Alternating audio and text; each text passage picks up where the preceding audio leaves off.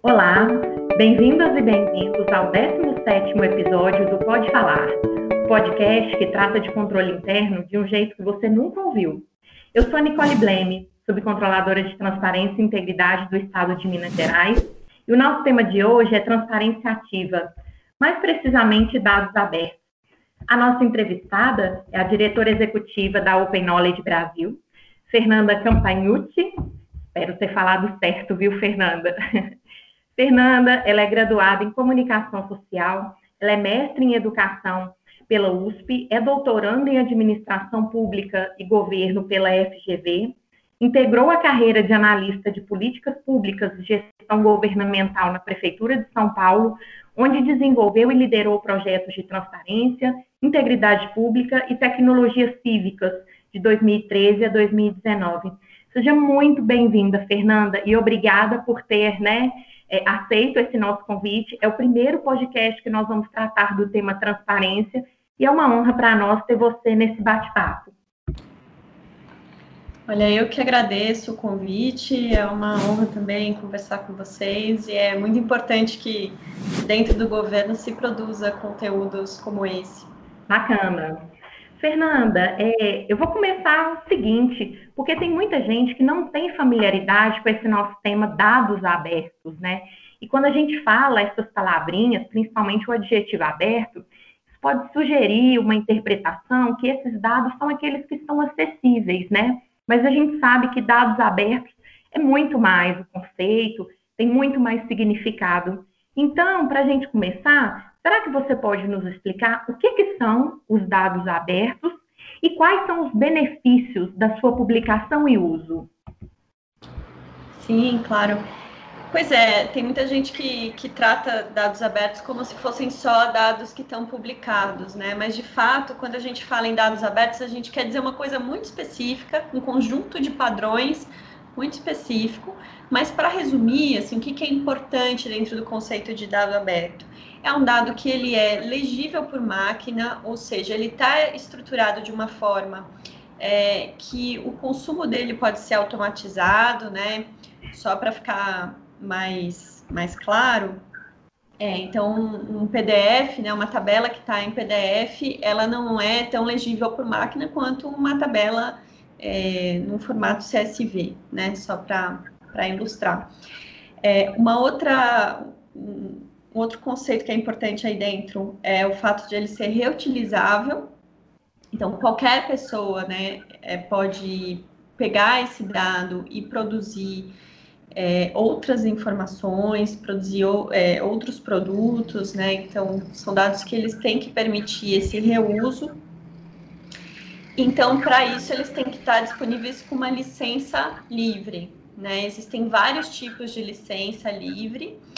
Mas a ideia é que essa licença permita que as pessoas possam utilizar sem ter que pedir autorização, elas possam utilizar. No máximo, você pode dizer assim, ah, como que esse dado tem que, como que esse produto derivado tem que mencionar a fonte, né? É, tem que ser compartilhado também de forma aberta. Existe uma família de licenças livres mas é importante que tenha alguma licença livre. Né? Então, para resumir, dados abertos tem muito mais a ver com o formato mesmo, né? São, é o conjunto de, de dados que está disponível numa forma que ela permite o máximo de reuso é, por qualquer pessoa. Né? Então, ela tem essa característica. Não, perfeito. É, é, muito interessante isso que você está colocando, porque tem muitas pessoas que ficam assim, ah, eu divulgando em Excel é dado aberto? Não, né? Porque, claro, o Excel é uma planilha, ele é editável, mas ele depende de uma licença, por exemplo, né? Por isso que a gente fala muito em CSV, né? Em formatos realmente que, que o usuário não precisa realmente adquirir nenhum tipo de software para poder fazer essa leitura, né? Eu acho que essa perspectiva de formato é muito interessante mesmo. É, o Excel até ele é um, é um exemplo comum, mas ele é, um, ele é um exemplo que ele não dá conta até de explicar é, esse por que, que a gente fala tanto né, que precisa ser um, um formato aberto. Porque é, o XLS do, do, da Microsoft, né? É um padrão que a Microsoft criou, né, para ser aberto no seu software. Por acaso, ela permitiu que fosse aberto também em outros softwares livres, mas ela pode decidir que não seja mais em outro em outro momento, né? Então daqui para frente fica por decisão da Microsoft permitir ou não abrir esse tipo de arquivo em outros tipos de no, no programa que ela tem. Enquanto os padrões abertos eles tendem a ser mais estáveis, porque outros programas, programas livres, programas proprietários, eles vão adotar esse padrão até para conversar entre si. Né? Então, os padrões abertos eles também têm essa grande vantagem de permitir que os sistemas se comuniquem melhor. Né? São padrões que permitem comunicação não só entre humanos, mas entre sistemas também. Legal, perfeito. Fernanda, é, antes mesmo da aprovação da Lei de Acesso à Informação, em 2011, né, a gente já teve a Lei Complementar 131, lá em 2009, né, que alterou a Lei de Responsabilidade Fiscal. Foi um marco muito importante, principalmente para a disponibilização de dados da execução financeira na internet e obrigatoriedade de atualização desses dados em tempo real. Isso culminou principalmente com a criação dos portais da transparência em quase todos os entes né, da federação, União, estados, municípios. Queria que você falasse um pouquinho se há e como é essa relação entre portais de transparência e portais de dados abertos, né? Eles são mecanismos complementares, né? Como que isso funciona, principalmente na perspectiva dos municípios que falam assim, ah, mas eu já tenho portal da, da transparência, por que, que eu vou investir, né, nessas iniciativas de publicação de dados abertos? Certo. São iniciativas complementares e ambas absolutamente necessárias. Então, são, é, elas servem para propósitos diferentes, para públicos diferentes e elas se retroalimentam, né? Então, o, o portal da transparência ele tem essa, é, esse objetivo mais amplo de comunicar é, informações, de traduzir informações, de trazer informações básicas até de forma visual, com gráficos, para a população de maneira geral, né? E, e também para interessados, jornalistas, pesquisadores. Mas é a ideia de você fazer uma consulta, né? E aí tem uma intersecção. Idealmente, tudo que você tem lá, você pode baixar também em formato de dados abertos para aprofundar a análise, para fazer outras pesquisas, né? É, para trazer outras é, produzir outras visualizações que não sejam já as estabelecidas pelo governo que está publicando esse site. É, já os, os, repositórios de dados abertos, os catálogos de dados abertos, eles são outra tecnologia, né, que trazem é, outras funcionalidades, e eu diria que é um recorte de uma política mais ampla de transparência. Então, uma política ampla de transparência ativa, ela vai ter uma dimensão que é de transparência de, de acesso à informação, né, que é para as pessoas poderem consultar e, e acessar a informação mais facilmente, e uma política de abertura de dados que vai é, disponibilizar as bases de dados no formato mais primário, mais bruto possível, né? Então, microdados, é, que a maior parte, a maioria, a grande maioria da população não vai mesmo conseguir abrir, mas que é um, é um instrumento fundamental é, para a pesquisa, para a ciência, para o jornalismo, para a sociedade civil, né, para a inovação. É, então, é como se fosse uma infraestrutura, né? E essas duas coisas podem estar conectadas e, preferencialmente, elas vão estar conectadas. Então, se a gente pega o lado de dentro do governo, né? Eu já estive do, desse lado de dentro é, pensando como integrar essas coisas. Então, esse, esse encanamento, ele idealmente é o mesmo, né? Então, ele tem lá uma, uma base de dados, né? A gente tem uma infraestrutura de dados, é, tem o tratamento desses dados, é, a política de proteção, né, de dados, de segurança da informação. Em algum momento, essa, esse, essa infraestrutura de dados ela vai bifurcar. Parte dos dados ela vai para a base de dados abertos e parte dos dados vai ser transformada para visualização, para consumo num portal da transparência. Então, para a população, ela vai ser distribuída de uma forma para atender diferentes públicos, mas para o lado de dentro, ela é, ela bebe da mesma fonte e ela tem que ser integrada. Então, são complementares para o público, é, fazem parte de uma mesma política dentro do governo. Bacana, Fernanda. E pegando um gancho é, nessa sua fala, eu acho muito importante, porque de fato, se a gente for falar em dados primários, né, na utilização efetiva dos dados abertos, a gente vê que precisa de, vamos chamar assim, é um usuário um pouco mais sofisticado, né? Enquanto a gente tenta usar nos portais de transparência, linguagem cidadã, usar dashboard, gráficos, né, para tornar a experiência do cidadão melhor, para que ele acesse mais, navegue mais nesses portais, de fato, é, os dados primários, eles exigem, assim, um conhecimento um pouquinho maior para poder lidar com esses dados. E a gente vive alguns dilemas, porque né, os entes vivem é, muita restrição, às vezes orçamentária, financeira, principalmente nessa, nessa nossa parte aí de controladoria, de transparência, e a gente fica tentando equilibrar né, esses dois fatos, sempre investir um pouco também em dados abertos, mas também nessas melhorias para a experiência é, do usuário no portal, e vejo que vocês, né, na, na Open Knowledge, com o trabalho de vocês, que vão avaliando esses itens, vocês vão disseminando a importância de trabalhar é, de uma forma complementar essas duas ferramentas, né? Sim. É, eu diria aí que, em termos de priorização, né, o governo tem que sempre estar tá ouvindo a população, o ecossistema né, de dados abertos sobre quais são as principais demandas para conseguir é, atender né, dentro dos, das suas restrições orçamentárias e de recursos humanos e tudo mais.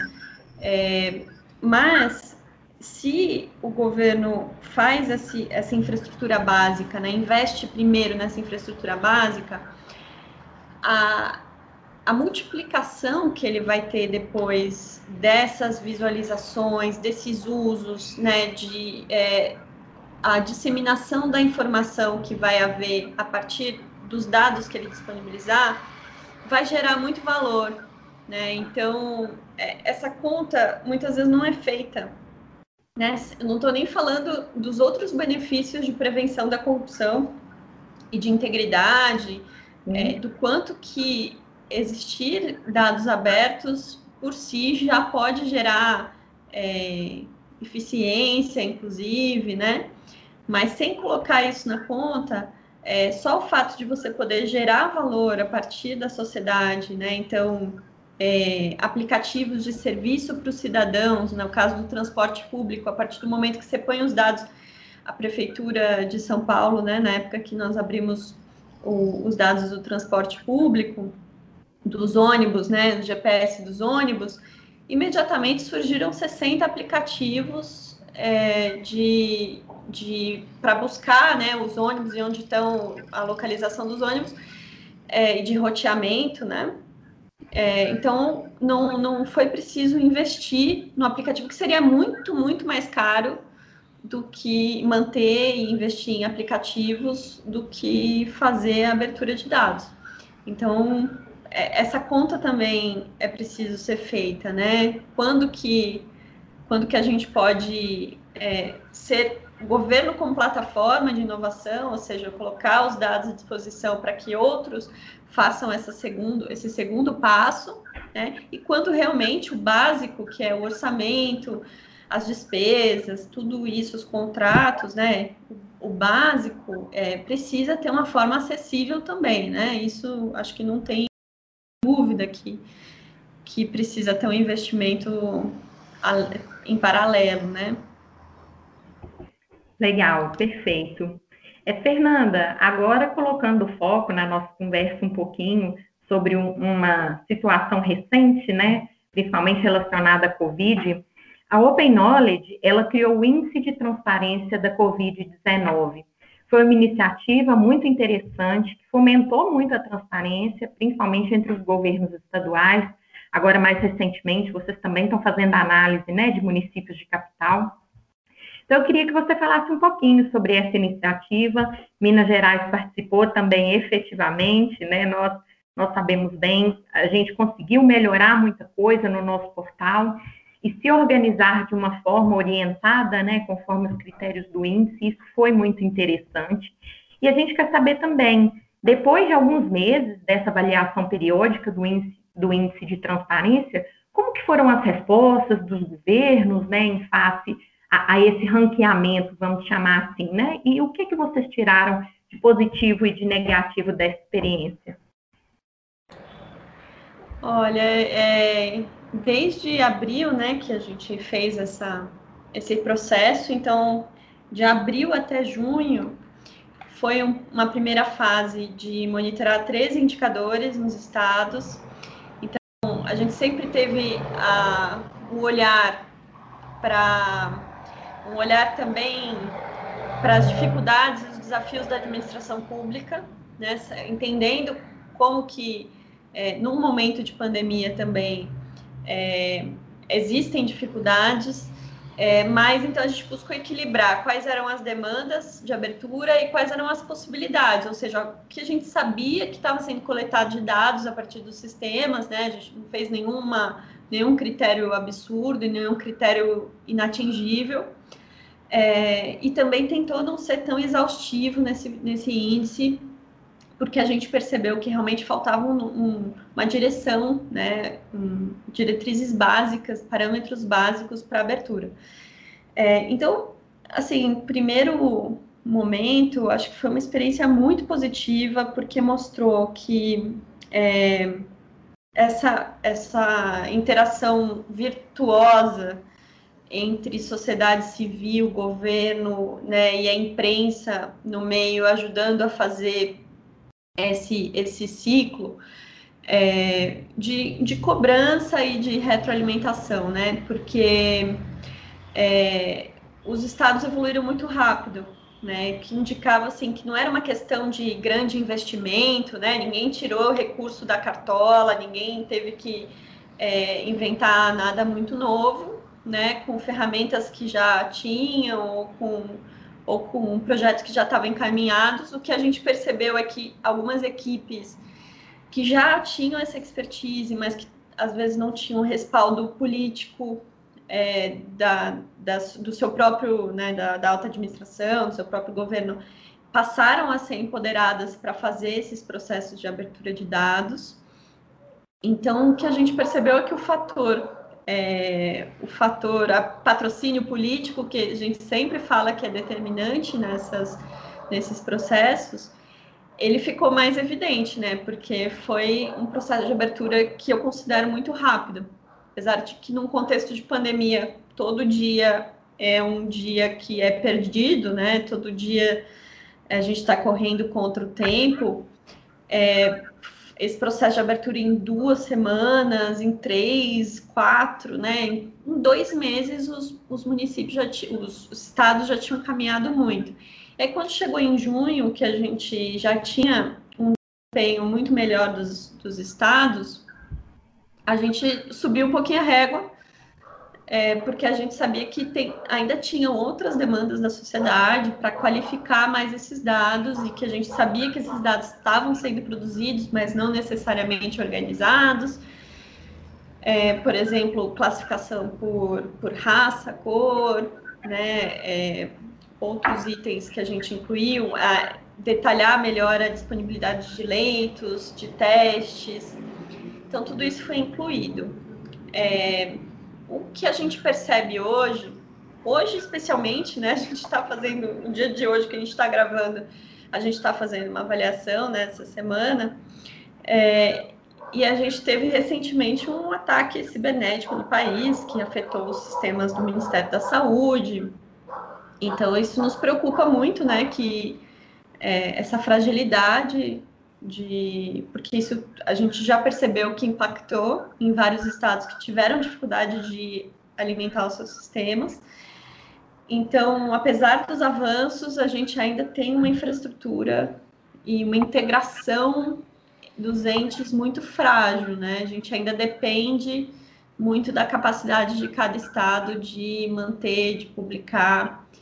E para fechar, assim, um, um ponto que que os jornalistas que estão no dia a dia cobrindo, né, a gente foi reduzindo a periodicidade porque a gente foi acompanhando, né, e no começo tinha a urgência de fazer uma vez por semana, e aí a gente foi reduzindo, mas os jornalistas que cobrem diariamente ainda relatam muita dificuldade de, de ter dados atualizados, né, é, de ter dados é, acessíveis, como a gente falou no começo da conversa, dados abertos, né, porque ainda são publicados muitos relatórios em PDF, então isso dificulta muito trabalhar com, com tecnologia neste momento crucial, né? Mas acho que o acaba sendo positivo, né? Acho que a gente teve um processo de abertura de dados é, sem precedentes no campo da saúde, né? Porque o campo da saúde ele tem o processo de publicação de dados anual, é, os, as estatísticas anuais, né? Mas esse do dia a dia da gestão da saúde é, ainda era muito pontual, né? Então agora a, o desafio é tentar levar esse, esse processo de abertura para outros temas também, da, mesmo dentro da área de saúde. Nossa, super legal, porque de fato isso acaba gerando uma agenda muito positiva também, né, na perspectiva dos governos. A gente percebeu isso, que os gestores públicos tiveram esse tipo de interesse, né, de saber, ah, o que que falta para a gente melhorar, né, o que que pode ser feito, mas de fato a gente ainda tem muitos desafios mesmo. E até falando um pouco disso ainda, né, a gente é, trabalhou muito na perspectiva com o índice, a gente trabalhou muito com microdado, com granularidade, e a gente teve recentemente, num outro podcast nosso, no podcast 12, a gente conversou muito sobre Lei Geral de Proteção de Dados, né, que é a LGPD. E um dos pontos foi esse equilíbrio entre transparência e privacidade. E quando a gente fala de dados abertos, né, divulgação de dados primários, que não tem processo de agregação, a gente vê que tem mais dificuldades ainda, principalmente quando a gente vai falar de dados pessoais sensíveis. Como que você vê essa, essa questão, principalmente essa experiência que teve com a Covid, né? É, como que a gente pode lidar com esse risco à privacidade, por exemplo, com as técnicas de anonimização? Como que você enxerga isso, Fernanda? É, eu, eu vejo duas questões aí, né? Primeiro, a gente teve um. É, a gente tem um risco de é, não integrar essas duas agendas e perder de um lado e de outro. Então, integrar a agenda da transparência e da abertura de dados com a agenda de proteção de dados, né? Quem trabalha com, com transparência sabe que, e com abertura de dados, sabe que para abrir uma base de dados, você precisa fazer um trabalho de avaliação de risco, né? De avaliar, de avaliar qual que é o, o impacto, né? De você publicar ou não, o, os, os benefícios de você abrir, né? Então, esse balanço que é feito é sempre caso a caso, né? A gente nunca trata em geral assim. Então, é, a situação de, de emergência também tem que ser levada em conta, né? Mas, mas eu acho que nesse caso da Covid em especial, é, faltou, falta ainda um debate aprofundado, mesmo dentro do próprio campo da sociedade civil, né, que, que demanda por mais dados. É, um, um, exemplo, né, a gente tinha o, a base de dados do governo federal trazia o CEP é, nos microdados, né, e o, o Lab Cidade, um grupo aqui da, da Universidade de São Paulo, muito sério, que faz trabalhos muito bacanas de, sobre desigualdades na cidade, é, usava esses dados né, para fazer como que para fazer visualizações e mostrar como que a Covid estava impactando o território é, de forma mais grave na periferia do que o centro, por exemplo. E precisava dos dados já referenciados. É, mas ah, e o governo tirou, enfim, é, em razão do risco que, quando a gente fala de cidades menores, né, em São Paulo, você tem um CEP, não necessariamente é, um, é um, é uma cidade é uma cidade muito grande, né? Você, pode ter mais dificuldade de reidentificar as pessoas, mas a gente está falando do Brasil como um todo, é, o risco é, é imenso. Então, as técnicas de anonimização que poderiam ser feitas para continuar permitindo que um grupo importante como esse siga fazendo pesquisa, ou mesmo um outro tema que ainda não é bem resolvido no Brasil, de que é permitir acesso de dados pessoais à pesquisa, é, que é regulamentado, que é previsto na lei, né? Equilibrar essa, essa necessidade de ter esse tipo de dado territorializado com a privacidade, então poderia ter agregado por setor censitário, poderia ter, é, né, em vez de ter o CEP, ter o setor censitário, tem outras formas de disponibilizar esse mesmo dado. Então, acho que falta também, no momento da publicação, entender melhor quais são as necessidades dos usuários e pensar em formas de anonimizar para para não simplesmente tirar do ar e falar, então não vamos publicar mais, porque aí o dano passa a ser outro, né? O dano passa a ser a falta de transparência, você privar a sociedade de um dado importante, de uma análise importante como essa. Então, esse equilíbrio é muito frágil, muito difícil. É, eu acho que a gente vai ter a oportunidade de falar muito ainda sobre isso no, nesse próximo ano, né? A partir da implementação da LGPD. Mas, e eu acho que não tem resposta fácil mesmo, né? Eu acho que a própria, quando a gente faz uma análise sobre dados pessoais, ela é sempre caso a caso, né? É, e eu acho que cabe agora aos gestores que estão abrindo esses dados e a sociedade que está monitorando entender como chegar a esse ponto de equilíbrio ótimo entre até onde eu posso ir, né? O que, que como que eu disponibiliza o máximo de informação e protege o máximo a, a privacidade. Então, realmente é um, é um desafio enorme. É, com certeza, a gente vem pesquisando muito, sabe, nesse sentido, porque, de fato, a gente não pode mitigar né, nem, nenhuma das duas premissas, é isso mesmo.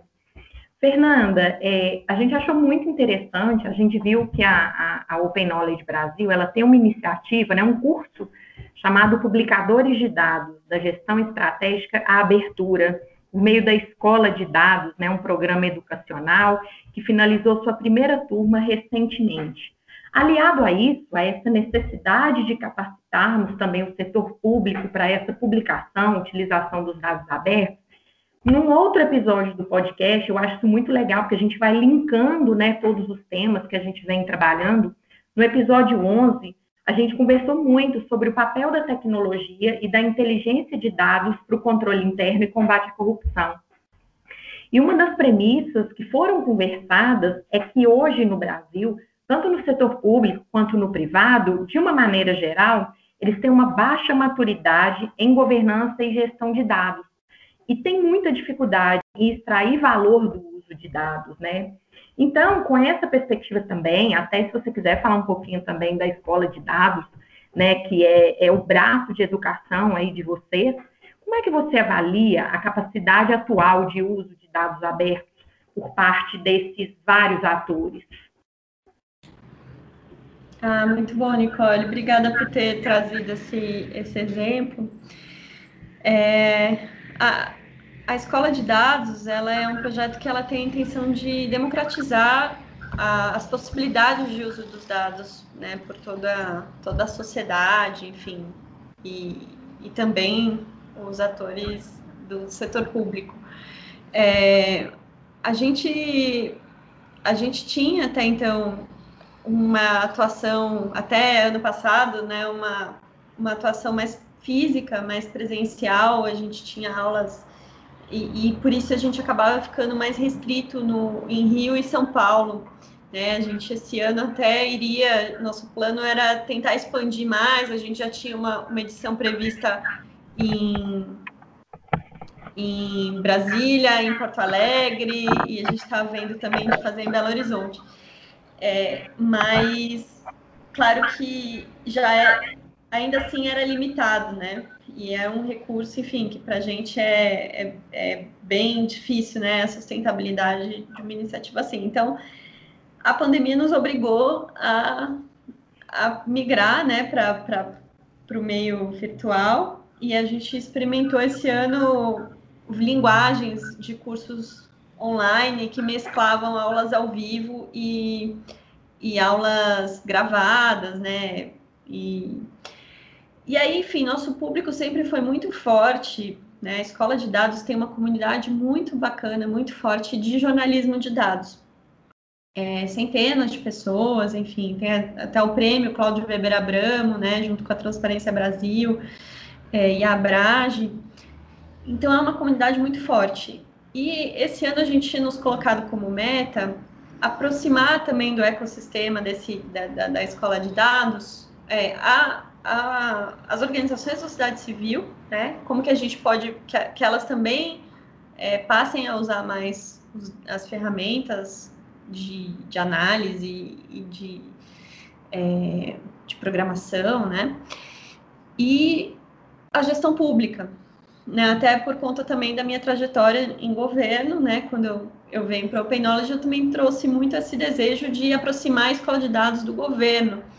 E aí a gente pensou no curso Publicadores de Dados, justamente para isso que você falou, para mim é a grande chave, a questão da governança, porque a gente tem muitos cursos né, disponíveis, inclusive online, e materiais bacanas de referência sobre dados abertos, né, sobre padrões, é, que são dados abertos, né, para que servem e tal mas a gente tem muito, então a gente tem muito pouco a visão estratégica sobre esses dados. Então, quem está na, na, na, administração, nas áreas mais estratégicas, nas áreas de negócio, né, junto aos gabinetes, é, não conhece bem quais são todos, todo esse percurso do processo de publicação e quem é técnico, que conhece mais processo de publicação, às vezes fica frustrado de não conseguir abrir dados porque não não faz esse percurso, não tem essa visão panorâmica da governança dos dados. Então a gente pensou, bom, vamos, vamos pensar num curso que a gente junte esses públicos também, que esses públicos possam interagir e que a gente apresente esta trilha de, de publicação. Então, ela começa com compreender esses, esses principais conceitos do que, é, do que são dados, né, dos princípios internacionais. É, depois do planejamento, né, elaborar planos de dados abertos, conectar isso a uma política maior, pensar a proteção de dados, como a gente falou, pensar avaliação de riscos, é, passar por é, quais são as ferramentas, de, como desenvolver ferramentas né, que permitam fazer esse processo com, é, de forma aberta, né, de forma sustentável, é, abrir efetivamente, então, quais são as alternativas, as possibilidades. A Open Knowledge Internacional tem o CICAN, né, que é o, é o catálogo de, de dados abertos mais usado no mundo, é open source, né, qualquer governo pode usar, eu sei que o governo do, do estado de Minas usa, é, e e a gente tem o quinto módulo que é pensar o ecossistema. Então, é uma visão panorâmica né, desse processo de publicação de dados que é, eu, pelo menos, não, não conhecia dessa forma, né, um, outro curso com essa, com essa visão panorâmica. Então, a gente trouxe isso para a escola de dados, né, um, é, uma escola que tem muito acúmulo em pensar engajamento, em pensar o uso de dados abertos para a democracia, então, a gente traz essa visão também para o público da gestão pública. Então, acho que esse, esse ano foi, foi desafiador, mas para a gente também foi, foi muito recompensador chegar ao final com 300 pessoas né, formadas nesse, nessa primeira turma. Nossa, Fernanda, que sensacional. Já estou imaginando aqui, pensando assim, gente, a gente precisa, né, quando for possível, aí, ter essa parceria com a Open Knowledge, fazer aqui também, porque de fato é super interessante. A gente, como você disse, trabalha o SECAM como ferramenta, né, do nosso portal de dados abertos, e realmente, às vezes, a gente tem dificuldades nesses pontos de coadunar isso, e acho que seria uma perspectiva ótima, né, e ao final, se você puder deixar também, né, qual que é o endereço, né, uhum. rede social da escola de dados, eu tenho certeza que vai ser muito, muito procurado, principalmente pelos materiais que vocês disponibilizam, né? Acho que vai Sim. ser bem legal mesmo. Sim, a gente sempre disponibiliza junto é, bolsas e formas de, de participar. É, e tem, vai ter, já tem uma edição prevista agora no finalzinho de fevereiro, começo de março. Então, vai ser já uma próxima edição, já está já tá no radar aí. E com certeza deixo aqui os contatos, mas escoladados.org já é fácil de achar. Facinho.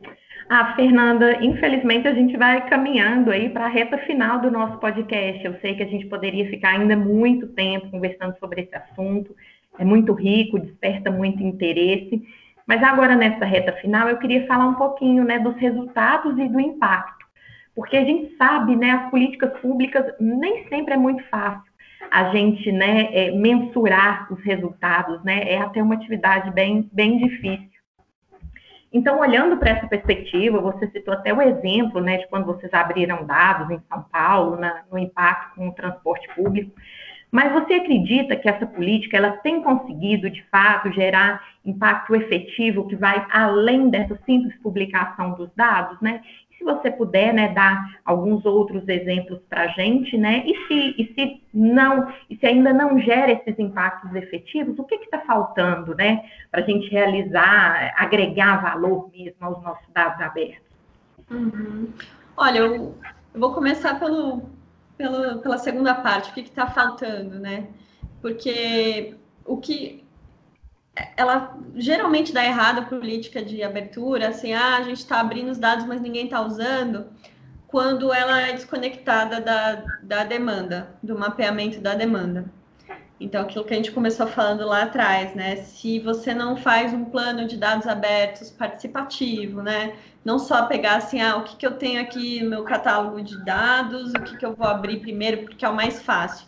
Não, mais fácil é uma, é uma variável importante, mas tem também que juntar com outras variáveis o que, que as pessoas precisam, né? Os diferentes setores precisam e tal. Então, tem mecanismos para isso, né? Tem metodologias, na prefeitura a gente fez o Café Hacker, que é uma forma de. É, é um debate, né? uma forma, uma oficina para trazer as pessoas para ajudar a pensar que dados são necessários, é, mas também é, toda forma né, de, de coletar essa, essa demanda é válida, consulta pública, enfim. É, então, conectar é a chave para você ter mais sucesso, porque certamente uma, uma política que não leva em consideração os usos, né? A outra coisa é você estar tá atento a ter canal de feedback, porque se os dados que você disponibiliza estão com uma qualidade, né, é, eles não vão ser utilizados. Eles podem até ser necessários e as pessoas precisam, mas eles podem não está numa qualidade razoável. E é normal que inicialmente eles estejam com problema, né? Acho que é, é mais importante abrir e depois melhorar. É, mas essa interação é muito importante, né?